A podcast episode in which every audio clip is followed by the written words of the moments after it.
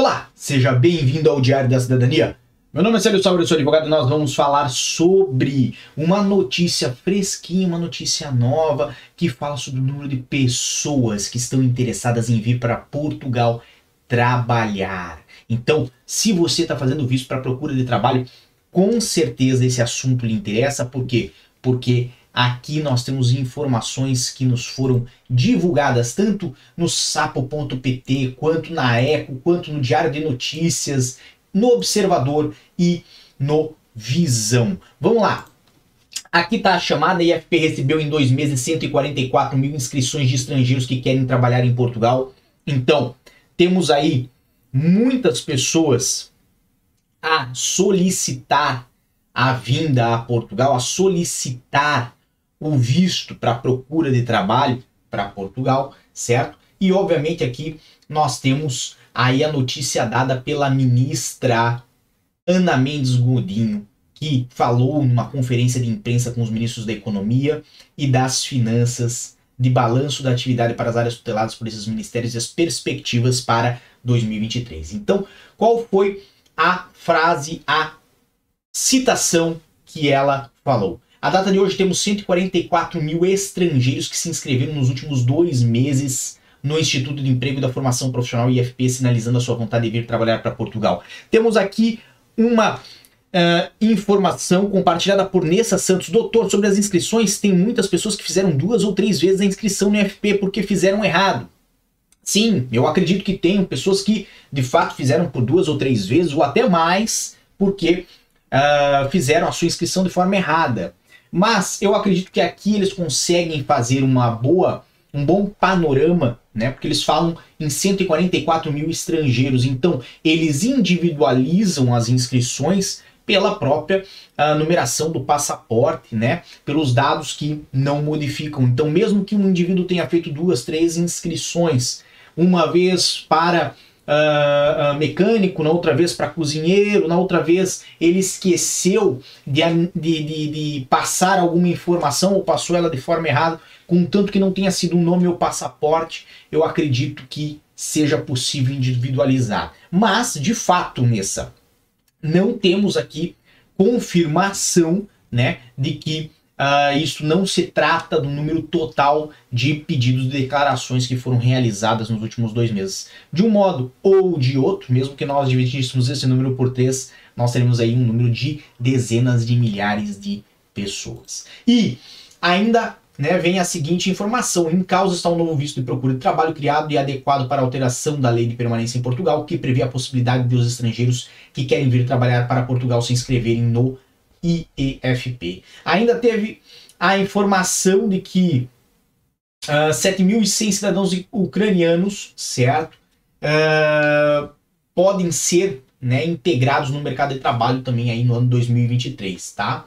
E, obviamente, vem a notícia de que em março foi aprovado um mecanismo simplificado para obtenção de proteção temporária para esses cidadãos, cidadãos ucranianos, tá? Que ainda vem aí a, a lembrança de que nesses casos dos cidadãos ucranianos é atribuído de forma automática o número de identificação fiscal, o número de segurança social e o número do utente. Ainda temos na observador.pt, precariedade está a baixar, mas ainda há muito para fazer, reconhece ministra. E né, temos aí que a ministra do Trabalho diz que a taxa de precariedade está a diminuir, atinge os 16,2% em 2022, quando em 2015 era de 22% mas ainda há muito o que se fazer e esse tem que ser um compromisso conjunto. Os dados foram divulgados durante uma conferência de imprensa de balanço das atividades das áreas da economia, finanças públicas e emprego, e segundo a ministra, os contratos precários recebem em média 75% dos contratos permanentes. Este ano, indicou Portugal atingiu um número recorde de trabalhadores com contratos sem termos de 3,5 milhões de pessoas e mais de, são mais 100 mil face ao que era em 2021 e mais 586 mil face a 2015. Ainda temos questões relacionadas ao desemprego, né? Aonde ela destaca que o desemprego atingiu o um número mais baixo de sempre em 2022, sendo de 5,8%. Isto é um, tem um efeito nos salários que, em termos médios, subiram 5% até novembro, no caso dos ordenados declarados à Segurança Social. Lembrando que Aqui em Portugal ainda tem muito problema, infelizmente, com uh, uma subdeclaração ou uma declaração de, de recebimento de valores inferiores ao que efetivamente se recebe. O resto entra às vezes como ajuda de custo ou entra por ou vem por fora mesmo para muitos trabalhadores, tá? E é isso que o Estado tenta mitigar, é o que o Estado tenta resolver ou diminuir ou retirar tá bom? Ainda continuamos com a informação de que, e aqui no Observador, essa matéria também é do dia 30 de 12 de 2022, 144 mil estrangeiros querem vir trabalhar para Portugal. Obviamente, ao longo do último ano foram estabelecidos vários acordos de mobilidade entre eles com Marrocos, Cabo Verde e Índia, para que o acolhimento e a integração dos trabalhadores seja feita de forma organizada, com um trabalho digno. Ainda foi criado um novo visto para a procura de trabalho. Essa informação adicional que nós temos aqui. Tem um ponto muito interessante. Nos últimos dois meses, 144 mil estrangeiros inscreveram-se no IFP, sinalizando sua vontade de vir trabalhar para Portugal e em novembro desse ano estavam registrados na Segurança Social e, portanto, a descontar 630 mil estrangeiros, tá? Em 2015 eram apenas 100 mil. Esta evolução mostra bem a mudança de forma como olhamos para os estrangeiros em Portugal. Ainda temos também no Diário de Notícias, IFP recebeu em dois meses 144 mil inscrições de estrangeiros que querem trabalhar em Portugal, certo? Aqui nós temos muito do que já foi narrado nas outras matérias, certo? Então, obviamente, só trouxemos aqui a título informativo. E ainda temos também a que tem a 144 mil estrangeiros que querem vir para Portugal. Aqui temos também muito do que já foi tratado até o momento, certo? Mas temos aqui um detalhe muito importante. A ministra do Trabalho revelou ainda que a criação da segurança social na hora, certo? Esse benefício aí que veio muito para os estrangeiros. Então, este é um instrumento de simplificação que visava facilitar a entrada de estrangeiros na economia formal, permitiu a entrada na segurança social de 340 mil pessoas que estavam fora do sistema. Então, essa é a informação adicional que nós temos aqui em relação às outras matérias. Bem, o que, que isso quer dizer? Quer dizer que muitas pessoas encontram na possibilidade de vir para Portugal uma oportunidade não só de mudar de vida, mas também de estabelecer laços com o país. É, nós temos aí vários dados que podem nos trazer a informação de que nos próximos anos vão vir mais estrangeiros para Portugal, mas nós temos dados mais importantes que esses que estão uh, um pouquinho por debaixo da superfície, que nem aqueles que fazem a comparação entre o número de estrangeiros que tinham ativos a trabalhar em 2015 em Portugal, de 100 mil pessoas, ter passado para 630 mil. O que, que isso significa? Significa que muitas das pessoas que vêm para Portugal, se não a grande maioria que já vem nessa intenção, permanece no país, tá? E isso por si só mostra que muitos cidadãos, não falo só de brasileiros aqui, falo de estrangeiros em geral, conseguem encontrar aqui lugar para firmar raízes, para firmar família. Nós também temos que ter atenção ao seguinte fator: depois de cinco anos, muitos dos estrangeiros que chegam aqui em Portugal, então nós falamos lá de 2015, tudo bem, já passaram aí sete anos, oito quase, né?